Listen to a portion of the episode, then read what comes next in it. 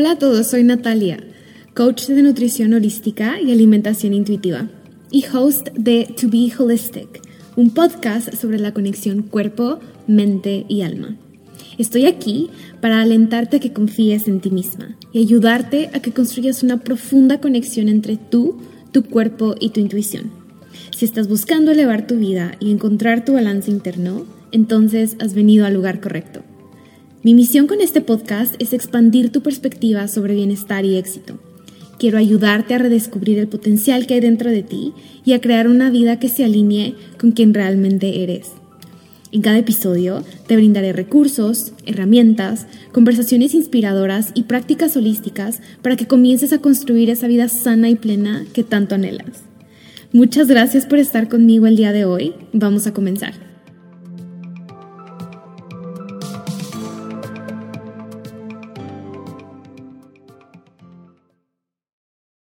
Hello beautiful humans, bienvenidos a un nuevo episodio de To Be Holistic. Hoy vengo aquí a platicar con ustedes de un tema que está muy near and dear to my heart. Con total honestidad, desde el año pasado comencé a ir profundo en esto. Yo soy ese tipo de persona que cuando encuentra algo que le gusta, le apasiona, yo me voy profundo. O sea, yo quiero aprenderlo todo, saberlo todo, comprenderlo todo, integrarlo todo, después compartirlo que más personas sepan al respecto y con toda honestidad tiene todo el sentido del mundo. Si conoces sobre diseño humano, permíteme te comparto que tengo un uno en mi perfil.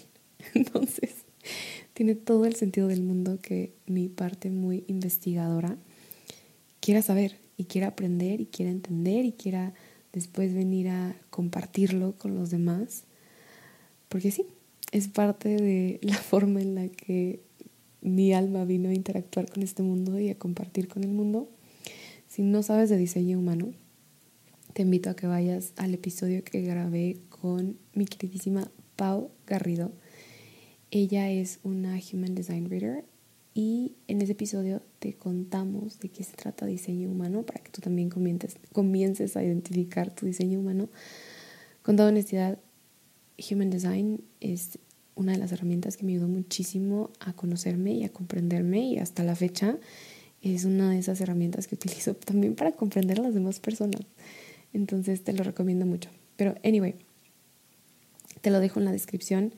Este episodio no es sobre Human Design, este episodio es sobre trauma. Y estoy en esta etapa de vida, como te cuento, aprendiendo bastante sobre ello, tomando varios cursos y programas y profundizando.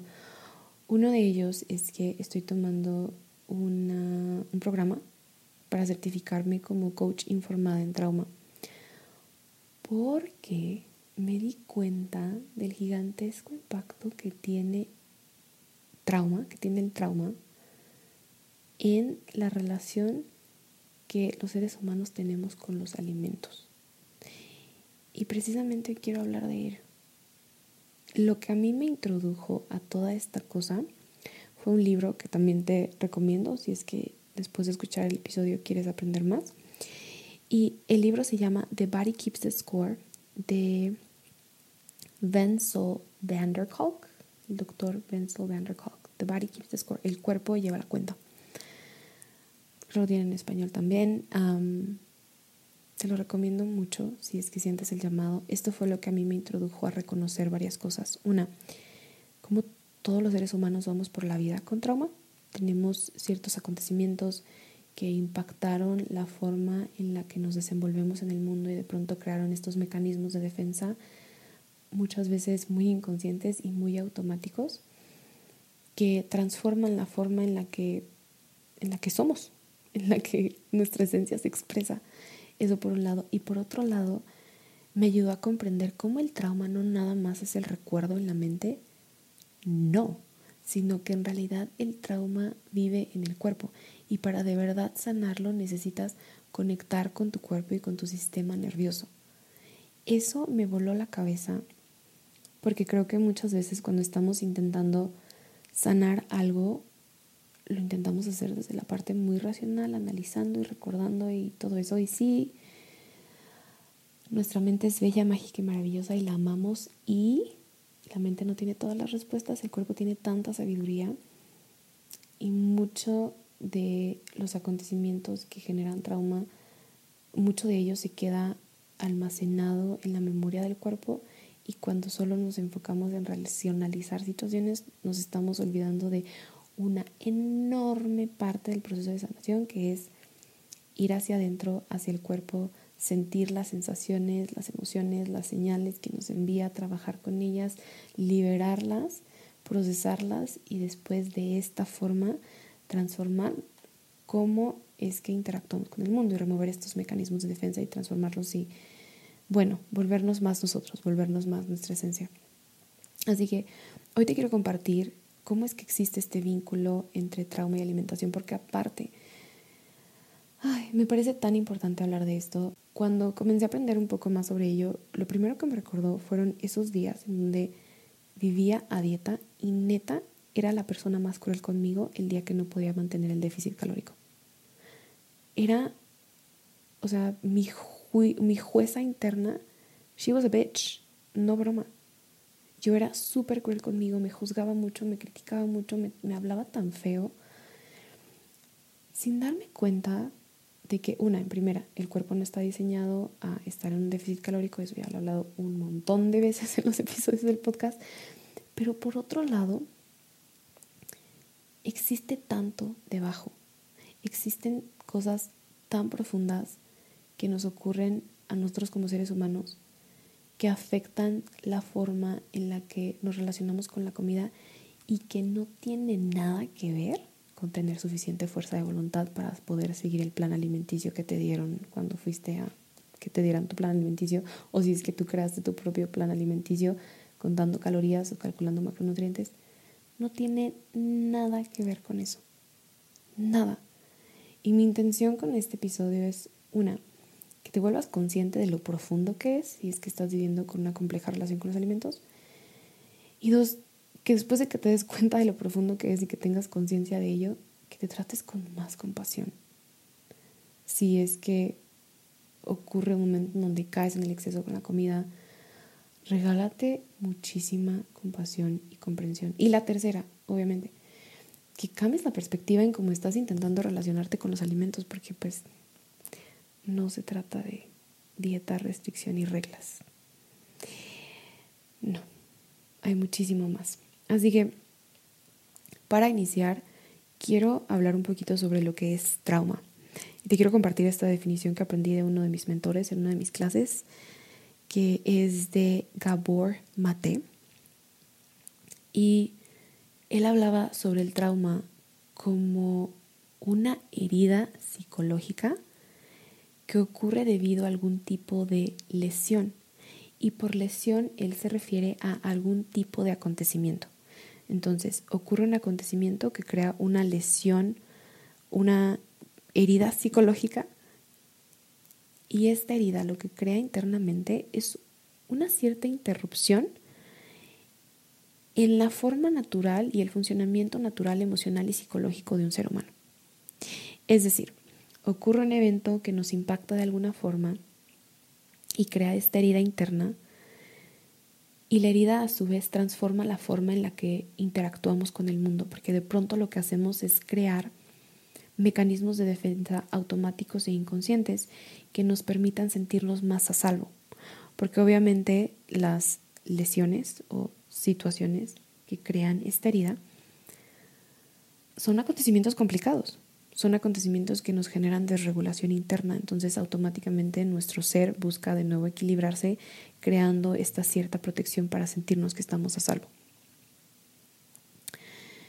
Con esto dicho, quiero aclarar que trauma no solamente son los eventos enormes que ocurren en la vida de una persona. Creo que muchas veces asociamos trauma con solo un tipo de trauma y es que existen dos tipos de trauma.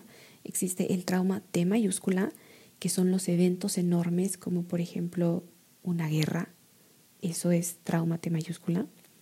Pero también existe trauma T minúscula, que son los eventos pequeños que ocurren en la vida cotidiana de la interacción natural entre seres humanos que se van acumulando y que al mismo tiempo van transformando la forma en la que interactuamos con el mundo. Es decir, van creando estas mecanismos o reacciones automáticas que nos, entre comillas, protegen, pero que al mismo tiempo no nos permiten expresar todo lo que somos y muchas veces limitan la forma en la que vamos viviendo nuestra vida y desenvolviéndonos en el mundo. Lo más curioso de esto es que algo que aprendí esto de mi mentora Sam Rader es que muchas veces, sobre todo con el trauma T minúscula, no lo vemos tanto el trauma T mayúscula como que sí lo tenemos más presente, pero el trauma T minúscula no tanto y pensamos que en realidad estos mecanismos de defensa son parte de nuestra personalidad y de pronto pensamos que, ay, es que yo soy súper shy y súper tímido y es, es parte de mi personalidad. Y muchas veces no es cierto. Muchas veces esos también son mecanismos de defensa que vamos creando para mantenernos a salvo, para hacer sentido del mundo. Y sí, Sam tiene esta teoría que me encanta y es que al final de cuentas todos venimos de la misma fuente de luz infinita. Entonces independientemente de que todos somos diferentes y todos podemos expresar en el mundo de una forma diferente, dentro de nosotros existe esta energía universal que se expresa y la intención es que se exprese en su totalidad. Entonces, si algunas partes de lo que sería, entre comillas, nuestra personalidad está limitando la expresión de la totalidad de esta energía vital que vive en nosotros, entonces es parte de estos mecanismos de defensa T minúscula que hemos adquirido a lo largo de las interacciones en nuestra vida, sobre todo en los primeros cinco años de nuestra vida, que es cuando se forman. Anyway, con todo esto dicho, existen dos formas en las que el trauma tiene influencia en la forma en la que nos relacionamos con los alimentos y te las quiero explicar para que comiences a observar tu relación con la comida desde otra perspectiva. La primera forma en la que trauma puede tener impacto es que de forma inconsciente tus padres en algún punto tuvieron comentarios o acciones o hábitos que sin querer te llevaron a ti a desarrollar trauma y esto se relaciona directamente con la forma en la que ellos te observaron a ti y observaron a la comida y observaron la forma en la que tú te estabas relacionando con la comida y de pronto sus comentarios, comportamientos y creencias tuvieron impacto en ti y transformaron la forma en la que tú te relacionabas con ellos. Entonces, a lo que me refiero con esto es que tus padres pudieron haber hecho comentarios sobre tu cuerpo y su apariencia. Quizás te compararon con las personas a tu alrededor o te celebraban cuando bajabas de peso o en la etapa de tu vida en donde tuviste un cuerpo pequeño y te criticaron si es que tuviste un cuerpo grande o criticaron tus elecciones de comida o la forma en la que estabas eligiendo eh, alimentarte en cierto momento o quizás del otro lado te obligaron a comerte todo lo que estaba en el plato o quizás también pudiera ser que utilizaron la comida para buscar recompensarte o satisfacer tus necesidades emocionales entre muchísimas cosas más. Estos simplemente creo que son de los ejemplos con los que yo me identifico y con los que he notado que clientes con los que trabajo también se identifican y por eso los estoy mencionando. Pero este tipo de acciones, este tipo de influencias, este tipo de creencias y comentarios tiene impacto directo en la forma en la que tú aprendas a relacionarte con la comida. Y de pronto tu relación con la comida se vuelve compleja porque internalizas que para recibir la aceptación y el amor de tus padres, si es que recibiste comentarios sobre tu cuerpo, necesitas mantener un cuerpo pequeño. Y cuando se trata sobre mantener un cuerpo pequeño, lo primero que pensamos es, ah, tengo que restringir comida. Y de pronto ahí empieza el ciclo de las dietas y dararara. O si por el contrario, tus papás te obligaban a terminarte todo lo que estaba en el plato y te generaban como esta culpa si es que no te lo terminabas y la comida aquí no se tira porque hay niños muriéndose de hambre, al menos esa fue la historia que a mí me dieron. Lo que ocurre ahí es que empiezas a desconectarte de tus señales internas y comienzas a no lograr identificar cuándo de verdad tienes hambre, cuándo no tienes hambre y se vuelve caótico.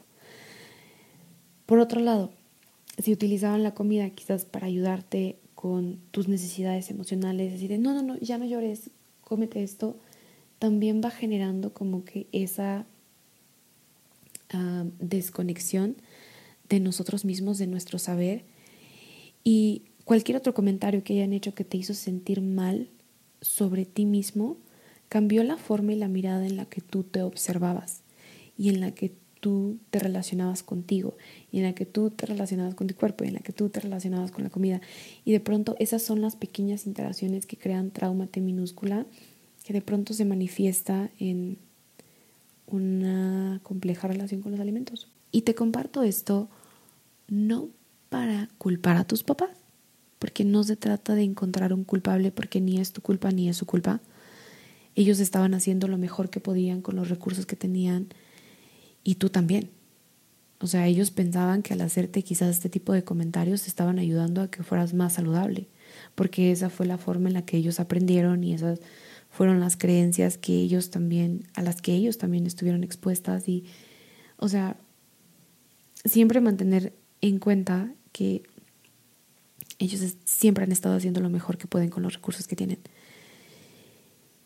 Y sí te lo comparto para que comiences a tomar conciencia y comiences a observarte y sobre todo tomar responsabilidad, porque si esto es algo que tú experimentas, experimentaste este tipo de comentarios que crearon una forma, que crearon esta herida interna que transformó la forma normal en la que interactuabas con el mundo en el pasado, es importante que comiences a observarlos porque la realidad es que tú eres la única persona que puede resolverlo. Tú eres la única persona que tiene la llave para encontrar una solución, para abrir una puerta diferente, para que tu relación con los alimentos y tu cuerpo se transforme. Y desde mi personal punto de vista, nuestra alma eligió a nuestros padres. Te lo digo por experiencia, porque pues yo sí soy de las que piensa eso. Yo elegí a mis papás.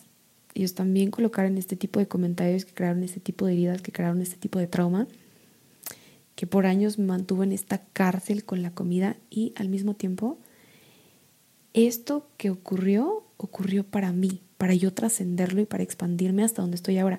Si yo no hubiera sanado mi relación con la comida, yo ni de broma tendría la conexión que tengo conmigo, con mi intuición, con mi high self, con mi espiritualidad, con Dios, con el universo, con mi divinidad interna.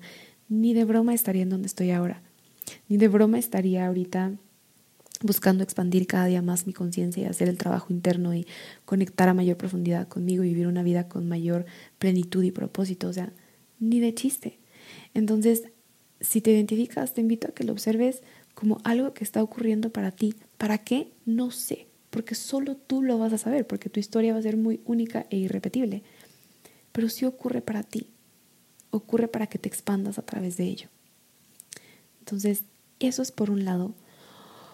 Por otro lado, la forma en la que trauma puede influenciar tu relación con los alimentos y quizás crear una compleja relación con los alimentos está relacionado con una situación traumática grande bueno, tiene que ser grande, puede ser trauma T mayúscula o trauma T minúscula, que no esté precisamente relacionado con comida, sino que sea algún otro acontecimiento. Por ejemplo, sí puede ser una guerra, pero también puede ser mudarte de país, y también puede ser que te hayan cambiado de escuela, y también puede ser, em, no sé, hay tantas cosas. De verdad es que son tantas las cosas en nuestra sociedad. Vivimos en una sociedad que, como diría Gabor Mate, Vivimos en una sociedad basada en trauma en donde muchísimas de los sistemas y estructuras sociales en los que vivimos crean esta desregulación interna, estas heridas que transforman la forma en la que interactuamos con el mundo y no nos damos cuenta, porque en automático pensamos que pues tenemos que adaptarnos y ya, o sea, ya adapte, no pasa nada, push through y la vida continúa. Y no nos damos el suficiente tiempo para procesar lo que estamos experimentando y crear una nueva Em, como una nueva regulación interna, muchas veces no, nos atropellamos en todos estos cambios y simplemente damos por hecho que así es la vida. Entonces, a lo que me refiero es que pudo haber ocurrido una situación traumática que, que crea desregulación interna que no precisamente tiene que ver con comentarios sobre la comida de tu cuerpo, pero que te crea desregulación interna, que te hace sentir incómodo interno y esa incomodidad buscas anestesiarla y apagarla con la comida. Es decir, la comida se vuelve el principal y único recurso que utilizas para conectar con la calma, para sentirte mejor. Muchas veces noto que esto las personas lo llegan a como a describir como es que es que cuando me da ansiedad como y como por ansiedad y siento toda esta ansiedad y esta urgencia por comer. Pero muchas veces lo que está pasando es que adentro de nuestro cuerpo existe desregulación de nuestro sistema nervioso y la comida es una de las cosas que nos ayuda a conectar con la calma de forma muy natural, porque pues ponte a pensar, cuando un bebé llora, la mamá lo trae al pecho y se crea esta liberación de oxitocina. Entonces sí, el bebé se está nutriendo con la comida, pero al mismo tiempo está recibiendo estas hormonas que le ayudan a sentir mayor karma. Digo, tanto lo, siente el bebé como lo siente la mamá.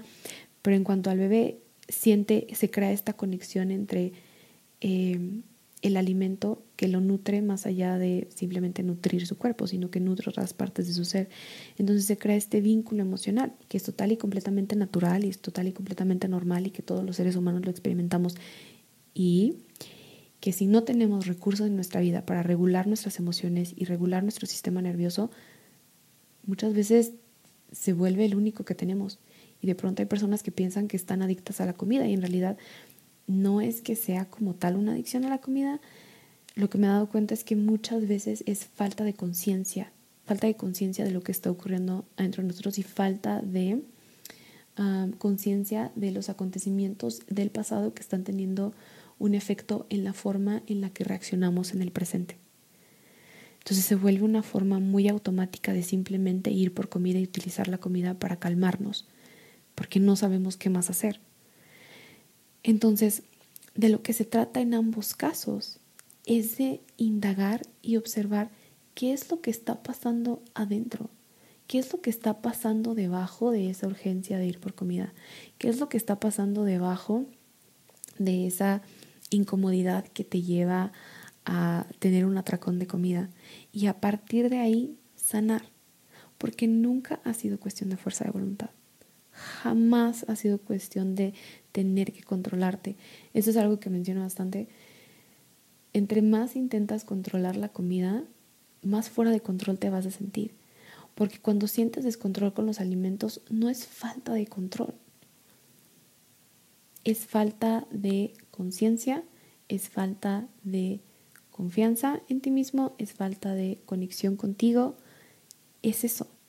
Una vez que eres consciente de lo que está ocurriendo debajo de esa ese supuesto descontrol con la comida, que más bien yo lo llamaría desequilibrio, una vez que comprendes qué está pasando adentro de ello, debajo de ello, y lo sientes y conectas contigo, tienes y adquieres recursos, tienes, tienes nuevas opciones de relacionarte con ello que no tengan que ser la comida. Entonces, siento que esto es extremadamente importante porque, como lo mencioné al inicio, vivimos en una sociedad en donde pensamos que los problemas de comida son problemas de comida y la realidad es que no. Los problemas de comida no son problemas de comida, son mucho más que eso. Entre ellos, esto, trauma, que puede verse de varias formas y que es importante que comencemos a darnos cuenta, una, para dejar de juzgarnos, Dos, para dejar de juzgar y criticar a las personas a nuestro alrededor, porque no tenemos ni la más remota idea de lo que la otra persona está experimentando, que lo haya llevado quizás a utilizar la comida como el recurso que lo ayuda a conectar con la calma porque no ha tenido otros recursos, o sea, no sabemos. Creo que esto es importante porque nos ayuda también a ser más compasivos, más comprensibles, más empáticos. De verdad es importante. Entonces, si tú estás experimentando esto, te quiero invitar a que comiences a observarte, a que comiences a preguntarte, ¿de dónde viene esta urgencia por comer? ¿De dónde viene este desequilibrio? Observa la forma, no, mejor dicho, observa los momentos en donde caes en esta urgencia por comer o en este desequilibrio con la comida y observa qué estaba pasando.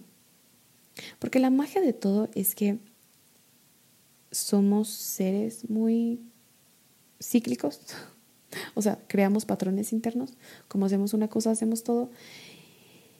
Y esto, si te comienzas a observar, vas a comenzar a observar tus patrones y vas a comenzar a observar los detonantes y al observar los detonantes vas a comenzar a comprender y en eso vas a adquirir una nueva conciencia y vas a conocer tu propia historia con la comida. Lo que está ocurriendo contigo específicamente. Porque de lo que se trata es de que te conozcas y reconozcas qué es lo que está ocurriendo para que a partir de ahí comiences a crear cambios y a incorporar prácticas en tu vida que te ayuden a ti. No las que le ayudan a otra persona o no lo que le funcionó a alguien más, que eso es como muy cultura dieta todavía, como que tener un, un, un ¿cómo decirlo? Como un cookie cutter solution, una solución que le funciona a todos y esta es la fórmula mágica para el éxito. No, no funciona así, sino que tú vayas indagando en tu propia vida, en lo que tú experimentas, en tu proceso, en tu todos los días, cuáles son esos detonantes, cuáles son esos patrones y que poco a poco vayas familiarizándote contigo, con lo que sientes, con lo que experimentas, qué es lo que sientes, qué es lo que sientes que te lleva a esta urgencia por comer, a esta inestabilidad. ¿Qué es? A veces ni siquiera sabemos qué estamos sintiendo. Estamos tan desconectados de nosotros mismos que ni siquiera podemos identificar nuestras emociones. Ni siquiera sabemos cómo se siente en nuestro cuerpo. Nada. Total y completa desconexión. Entonces, con esto dicho, tengo un recurso gratuito que siento que podría ayudarte a dar los primeros pasos en cuanto a aprender a comprender y escuchar a tu cuerpo. Y lo puedes encontrar en el link de mi biografía en Instagram. Me encuentras como arroba Natalia Correa 4 bajos. Y es un PDF gratuito que creé con la intención de ayudarte a comenzar a conectar y escuchar a tu cuerpo. Quizás eso pudiera ser los primeros pasos que te ayuden a darte cuenta que en realidad no se trata de tener más fuerza de voluntad, ni más reglas, ni más rigidez, sino que se trata de todo lo contrario, de soltar las reglas, de soltar la rigidez y de en lugar de verlo como fuerza de voluntad, verlo como devoción, devoción a la conexión contigo, devoción al autoconocimiento, devoción al crear conciencia, devoción a a tu proceso, a tu propio proceso de sanar y de expandirte y cambiar la mirada, cambiar la mirada con la que te ves. Así que bueno, si quieres ir a descargarlo, ve a mi Instagram, descárgalo, es total y completamente gratis, te llega directo a tu email. Y también siento el llamado a decirte que si sientes que necesitas mayor apoyo en esto, busca apoyo, busca ayuda. En mi caso, cuando yo estaba en mi proceso de sanar mi relación con la comida, yo no lo hice sola. Yo también tuve un coach, yo también busqué ayuda, porque la verdad es que sí es profundo, sí es bastante y muchas veces cuando estamos on the thick así en medio de todo el caos, sí ayuda muchísimo tener a una persona que nos ayude a ver la situación desde una perspectiva más amplia, que nos ayude a encontrar nuestra propia claridad que nos ayude a conectar con nosotros, a comprendernos, que nos facilite recursos y herramientas, que ahora es el trabajo que yo hago. Así que si sientes que necesitas ayuda, busca ayuda. Si es que te gustaría tener ayuda mía, tengo un espacio abierto en mi programa de coaching 1 a 1 Reconnect, que es un programa en donde vamos muy profundo. Son seis meses de acompañamiento y apoyo para que logres sanar tu relación con los alimentos y con tu cuerpo, estoy contigo a lo largo de todos esos seis meses y te voy a dejar todos los detalles del programa en la descripción del episodio por si quieres ir a leerlo, por si sientes el llamado. O mándame un mensaje directo en Instagram y platiquemos. También esa es otra opción. Y sí, creo que será todo lo que venía a compartir el día de hoy. Deseo que este episodio te haya dado mayor claridad si es que tú en estos momentos estás experimentando una compleja relación con la comida. Que reconozcas que no se trata de controlar comida, no se trata de tener más fuerza de voluntad, sino que se trata de observar que está debajo de todo eso. ¿Qué es lo que no te está permitiendo que tu relación con la comida se sienta libre, y se sienta simple y se sienta fluida. ahí es en donde están las verdaderas respuestas y ahí es en donde está la verdadera solución que te va a permitir crear cambios sostenibles, que te va a permitir de verdad encontrar esa estabilidad que tanto deseas, ese equilibrio interno que tanto deseas, que te va a ayudar a dejar de tener atracones de comida y caer en el exceso y sentir toda esa culpa que viene después. Ahí está, está debajo, así que deseo que con este episodio puedas cambiar un poco la mirada en la que te observas en la que te tratas y la forma en la que te hablas y te tengas mucha más compasión y reconozcas que there's a lot y también reconozcas que puedes mejorarlo, porque sí se puede sanar. Esa es la otra parte.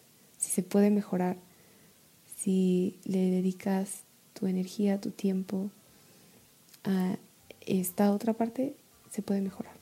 De verdad que sí funciona. Te lo digo yo que por años viví atrapada en todo este mundo de las dietas. Trust me, se puede llegar del otro lado. Así que bueno, por último, si te gustó el episodio, suscríbete al podcast, que planeo continuar compartiendo un episodio cada semana. Y si sientes que esto pudiera ayudarle a alguien, por favor compártelo. Siento que esta es una conversación extremadamente importante. Sí necesitamos que más personas se unan a esta conversación. Sí deseo que más personas sepan de esto para que comiencen a reconocer lo profundo que es y comienzan a reconocer que tener una mala relación con la comida no es algo superficial, sino que es verdaderamente importante porque aparte la forma en la que te relacionas con la comida y con tu cuerpo tiene impacto en todas las áreas de tu vida. Entonces, por Dios, no es nada superficial, es verdaderamente importante, así que compártelo. Si lo compartes en tus stories, etiquétame. De nuevo, me encuentras en Instagram como arroba Natalia Correa-bajo, cuatro guion bajos juntos. Y pues nada, eso es todo por el episodio de hoy. Deseo que tengas un lindo día, mañana, tarde, a la hora que estés escuchando esto. Y nos vemos en el siguiente episodio de Tu Hijo de Steak. Un beso. Bye.